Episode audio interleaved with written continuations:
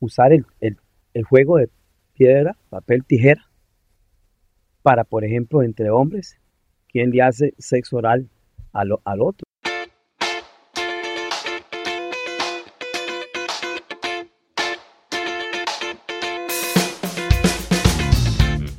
Don Gerardo, muchas cosas han estado cambiando en, nuestro ambiente, en nuestra iglesia, en nuestro grupo, en nuestra comunidad.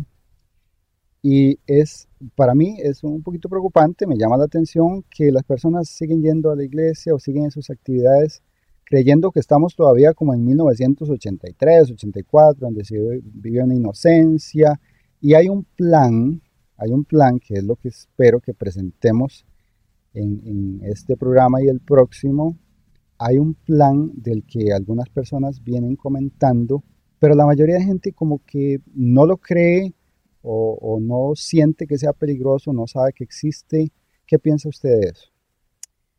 Sí, un proyecto totalmente satánico.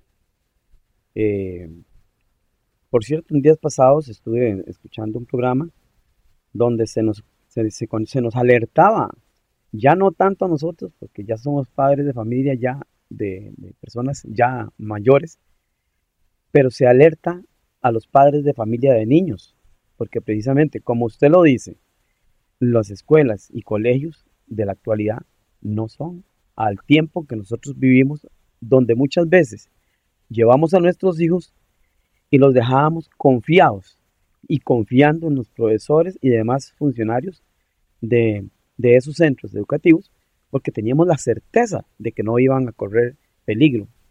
Y hoy día vamos a ver un poco sobre, sobre, sobre siguiendo de eso que estamos hablando, como hoy día ha cambiado bastante. Hay, hay diferentes autoridades, porque es curioso, cuando al ser humano se le, se le expone ante un posible sufrimiento, sufrimiento, casi siempre la primera reacción puede ser, no, eso no existe, o voy a pretender que no existe, voy a eh, seguir con mi vida y que ellos se, la jueguen, como decimos, al buen tico. Hay personas muy respetables de diferentes áreas hablando del mismo tema. Y no puede ser casualidad. Por ejemplo, tenemos a Agustín Laje, tenemos a, bueno, doctores y profesionales de medicina de Argentina también, tenemos a sacerdotes católicos hablando de este tema muy claramente y con esa misma palabra que usted lo dice, es un plan satánico, o sea, no le pongamos mamparas, no, no disimulemos el término, no pretendamos que no es tan grave, es un plan que se viene gestando desde hace muchos años, que se viene generando sobre nuestras espaldas y nosotros estamos ahí, bueno, muchos, no puedo generalizar tampoco, pero muchas personas eh, tienden a, ignorarlo. Entonces, podemos decir con toda certeza que se está gestando, que se gestó y que tiene efecto en nuestros niños actualmente.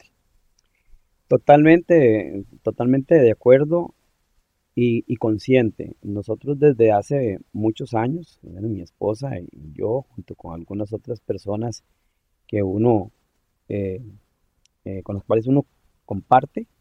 Eh, cuando hemos estado compartiendo en, estas este, defensas de, por la vida, donde nos hemos escuchado muchas veces, en reiteradas ocasiones, la, a las personas que nos quieren alertar sobre esto, sobre esto que viene ocurriendo y, y que a veces se dice, es ahora que está sucediendo eso. Y no, cuando uno escucha la información, es un plan que viene desde varias décadas atrás, que se empezó ya a, trabajar sobre esto y se está trabajando eh, hoy día el globalismo, ideología de género, abortismo, feminismo, transhumanismo, poshumanismo y todas estas series de organismos y grupos están trabajando desde ya como les digo, varias décadas atrás para ir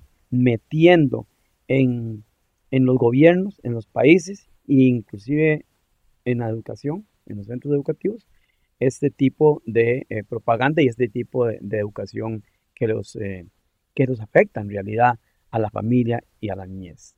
Yo recuerdo, bueno, una, una experiencia en particular hace alrededor de unos 5 o 6 años, quizás como unos 6 años, que yo estaba comentando estos temas en, una parroquia, cuando yo mencioné el tema de, de que una persona que se quería perro y que quería que lo identificaran como perro y lo respetaran como perro y una, serie de situaciones eh, sumamente lamentables. Lamentable. Eh, yo recuerdo que las personas se reían, pero no se reían en tono de burla. Quiero aclarar eso, no se reían en tono de burla, se, reían pensando, hey, sí, ¿qué le pasa a esa gente? Están locos, eso jamás va a llegar a Costa Rica y ya lo tenemos en las puertas. En Colombia no, no lo tienen en las puertas, en Colombia está presente. En Colombia, en, en, Perú, en, en, Canadá es eh, horrible, Es, es espeluznante. Ahora, ¿qué quiero decir con eso? Que es la inocencia enorme de las personas que, muy respetables, y están y han estado durante muchos años comprometidas en el servicio, pero este tema, y es, es mi punto de vista, es, es, algo personal, lo estoy diciendo yo, este tema lo han ignorado, han pretendido que no existe, que no es cierto, y en, en ese caso, que doy de ejemplo, se reían pensando que eso jamás, una, una tontería de esas, jamás podría llegar a las mentes de nuestros niños eh, aquí en Costa Rica, porque vivimos en esa ilusión de que somos un país ejemplo y excesivamente libre y que podemos de verdad opinar y hacer lo que nosotros queremos. Es, como un espejismo en el que vivimos y al mismo tiempo estas personas eh, van a la iglesia todo el tiempo, eh, sirven, pero este tema lo, lo encajonan ahí y, decimos oh, un momento y, lo van dejando de ladito, de ladito. Hace dos semanas estaba hablando yo con una persona eh, muy comprometida en la iglesia y él eh, me decía que cuando a los padres de familia se les tocó este tema, ellos mismos dijeron que no tenían idea de cómo hablar de esto. ¿Qué hacemos con los padres de familia? Supongamos que hay padres de familia viendo este programa, eh, ¿qué, hacemos para capacitarlos? Vea, don Alex, es, em, es importante darnos cuenta que el mal siempre ha estado organizado o siempre se ha estado organizando para realizar todos estos ataques. Y si es el caso, mejor que nosotros, ¿verdad? Ah, Porque muchos de nosotros vivimos o hemos vivido en la inocencia creyendo que todo está bien. Sí, por eso creo yo que lo que tenemos que ir tratando nosotros de realizar, los que tenemos los principios morales y temor a nuestro Creador, porque Él, la mayor parte de lo que están eh, dándonos, sirviéndonos en bandeja, es contrario a lo que Él nos dejó. Entonces, lo que tenemos, los que creemos, somos creyentes y temerosos de Dios en cuanto a lo que es saber que Él, siendo un Dios de amor, pues también nos va a juzgar por nuestro comportamiento. Tenemos que organizarnos, como dice usted, mejor que el mal. El bien debe organizarse. A veces el bien a veces como que estamos cruzados de manos creyendo que el, mal no va, no, no va a lograr nada. Se dice que el mal no va a triunfar, el bien siempre triunfa, pero sin embargo logra muchas cosas que afectan, que nos, que nos interfieren en esa relación. Eh, bueno, yo que personalmente soy muy inclinado hacia la fe, esa, esa, esa relación con Dios, porque una de las cosas que se está eh, llevando a cabo con estas, em, estas cosas que nos quiere meter estos, organismos es sacar la pureza, la inocencia de los niños, de los jóvenes, y así caer en el pecado, o sea, alejarlos de Dios, eh, entrar en una, en, una, en un mal, porque esta situación va a arruinar las vidas de los niños, de los jóvenes y de los adultos que caigan en esta serie de actividades que se nos proponen, que para ellos no son, eh, no, no, no, son malas, pero que nosotros cristianos sabemos que son malas. Entonces, volviendo a la pregunta, definitivamente tenemos que organizarnos mejor de lo que está organizado el mal con los padres de familia, con los creyentes, los cristianos y demás practicantes de, de las diferentes religiones y lo que sea, pero definitivamente organizarnos para combatir ese mal. Hay, hay una, una reflexión que, quisiera hacer. Es, eh, es cierto, la, la batalla final está ganada, pero de aquí a eso, todas las almas que se van a perder son nuestra responsabilidad porque el Maestro nos envió a proclamar el Evangelio. Y si nos quedamos encerrados en la iglesia, no estamos haciendo lo que nos dijo. Entonces, yo creo y quiero recalcar esto. Creo que muchas personas no están reflexionando sobre este tema que es en gran parte nuestra responsabilidad. Si no salimos a la calle y anunciamos qué es lo que está pasando, si cerramos los ojos, si nos quedamos metidos en la iglesia, en lugar de, de salir y expresar, nos encerramos, creo que ahí se está cometiendo un error fatal, porque muchas almas de aquí a eso van a sufrir y podrían sufrir, seamos sinceros, podrían sufrir la condenación eterna porque nunca escucharon el mensaje correcto. Lo otro es, em, quería preguntarle, ¿cómo, ¿cómo se maneja este tema en los círculos donde, donde usted frecuenta, los círculos de padres de familia o de algunas otras personas afines? ¿Se menciona algo de esto? ¿Se habla de este tema o no? Vea, antes se decía que hablar de sexo en, las eh, familias e inclusive en algunos grupos organizados era como un tabú, se utilizaba mucho la palabra tabú. Ahora viene siendo eso mismo como un tabú hablarlo. Yo, por ejemplo, tengo relación con, grupos de catequesis de niños, donde sería lo ideal hablar de estos, de estas cosas que están sucediendo. Sin embargo, uno ni, ni siquiera tiene la confianza para llegar y hablar con ellos porque ellos lo ven como un tabú, como, como una cosa que no, no, no, no. Ahí no. Nosotros damos catequesis de, de conocer pues, a nuestro Señor y todo lo demás, pero eso no. Y entonces ahí estamos cometiendo, o creo yo que están cometiendo un error, no solamente los catequistas, sino inclusive sacerdotes y religiosos y padres de familia, que sí se deben de tocar todos estos temas, porque son nos están alejando de Dios. En, el caso, bueno, específico del catolicismo, ¿qué punto de vista tienen los catequistas sobre, sobre estos temas? Eh, ¿Conocen del tema, no quieren hablar eh, o algunos quieren aprender para incluirlos en las catequesis? ¿Cómo, ¿Cómo se maneja eso? Vea, cuando yo estuve viendo ese programita, que hace dos semanas o tres semanas llegó a, lo vi todo completo, casi dos horas yo inmediatamente sentí un deseo, pero un deseo grande y una necesidad, un llamado a pasar ese, ese video a, los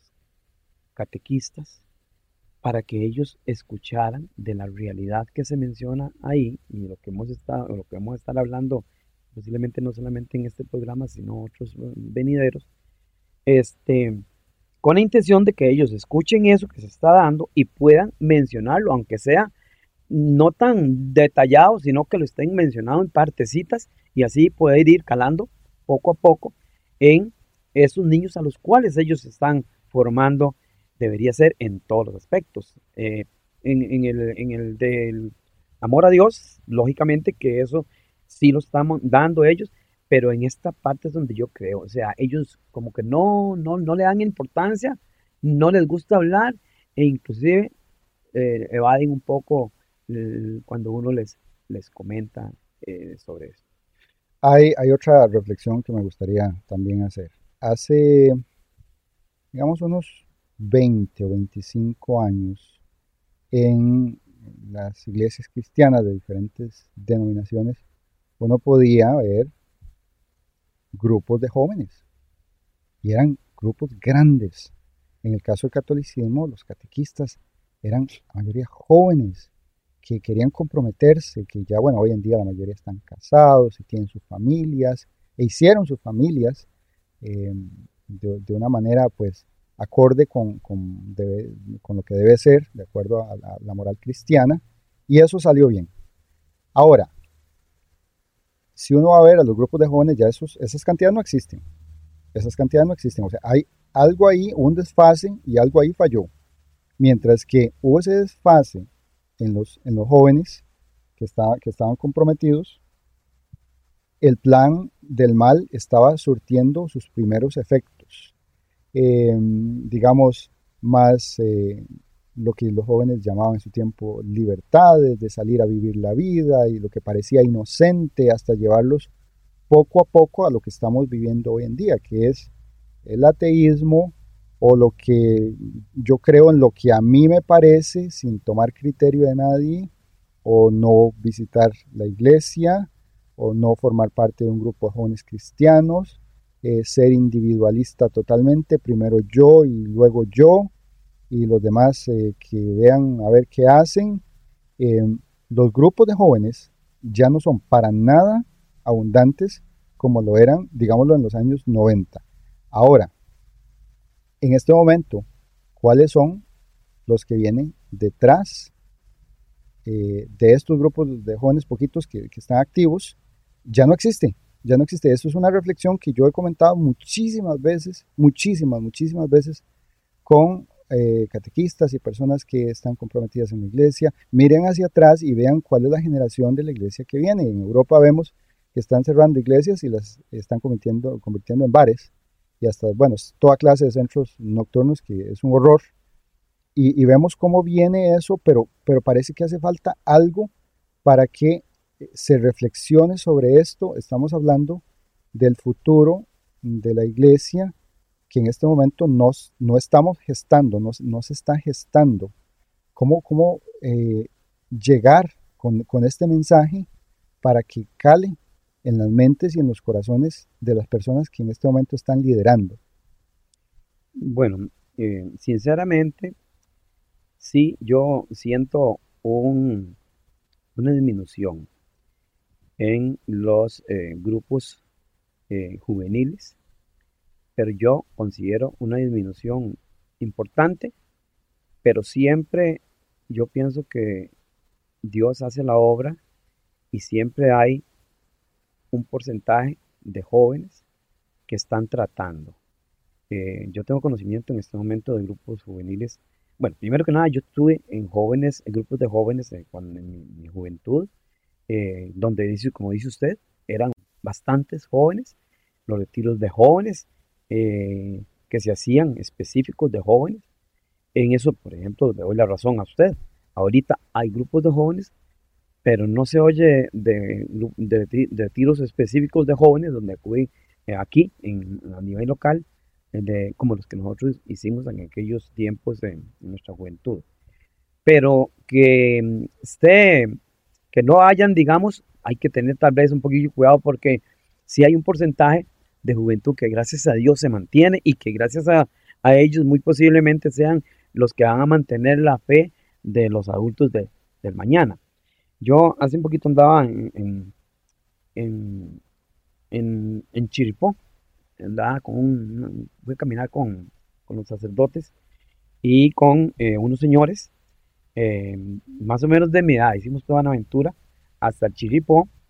De camino yo le preguntaba a uno de los sacerdotes, le digo, bueno, este, qué tirada, porque la ideología del género está haciendo mucho mal y, está afectando mucho a la iglesia y a la población, por ejemplo, en España, decía yo, en Canadá y en otros países que uno tal vez no los tiene bien claros, pero que lo has oído, ha oído mencionar.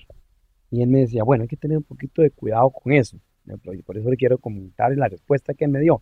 Mira, hay que tener un poquito de cuidado con eso porque la misma propaganda de los grupos de ideologías de género y, de, y de, abortismo y feminismo y todo eso, nos traen información de que ya España está, está ya perdido o, ganado, digamos, que ya está, y Canadá también y todo, más bien como que nos quieren una imagen de que ya, no, hay la iglesia, por ejemplo, en España y los jóvenes en España y en otros países sí hay muchos. Y, ¿sabe dónde sí lo comprueba uno?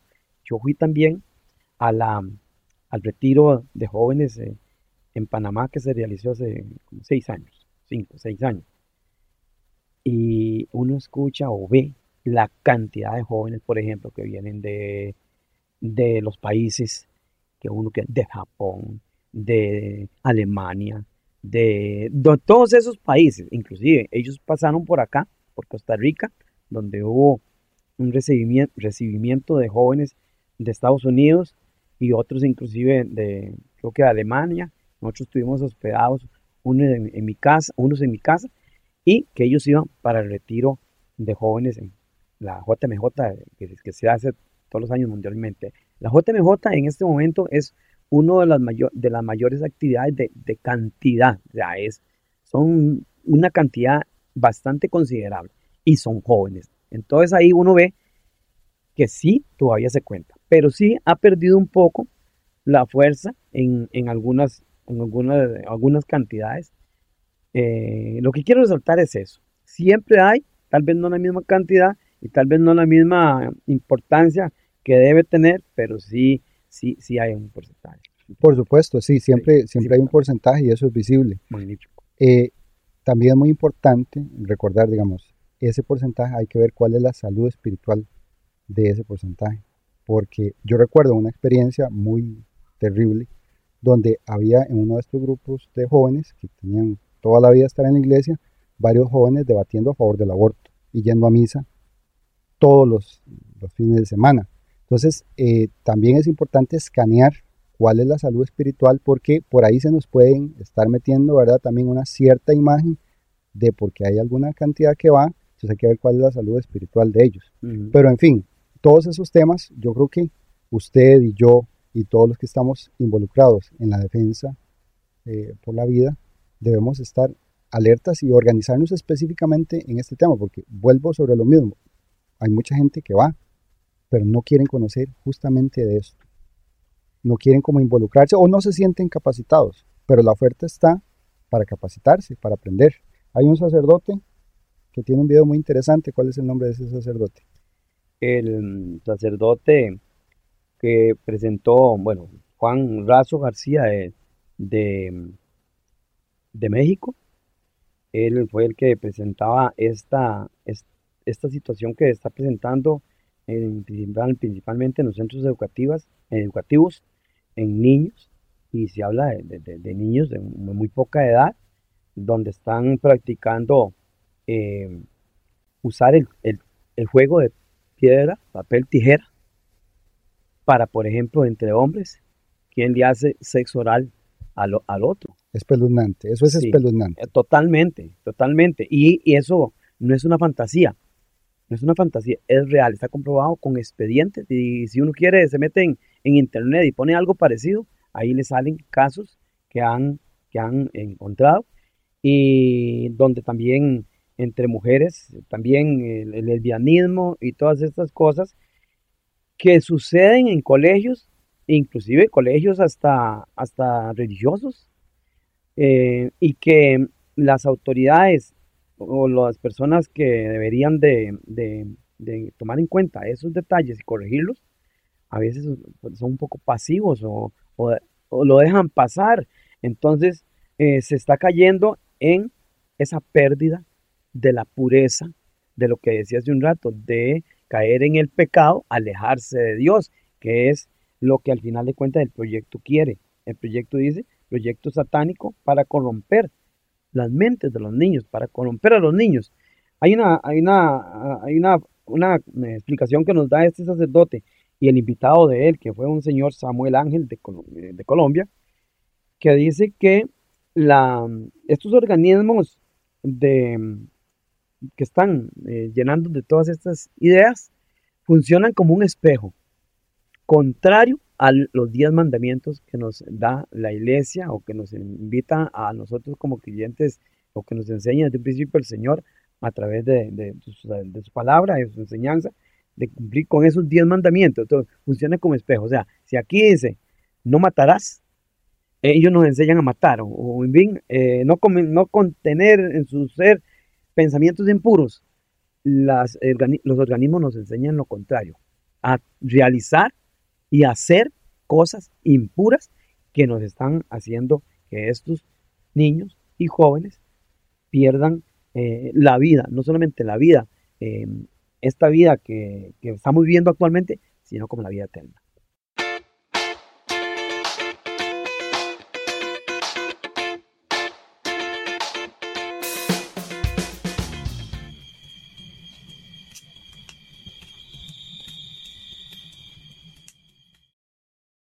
Todos debemos hacer equipo y armarnos con conocimiento sobre los derechos de los menores y em, hablando de eso también quisiera resaltar que no creo que el Patronato Nacional de la Infancia está cumpliendo con su trabajo.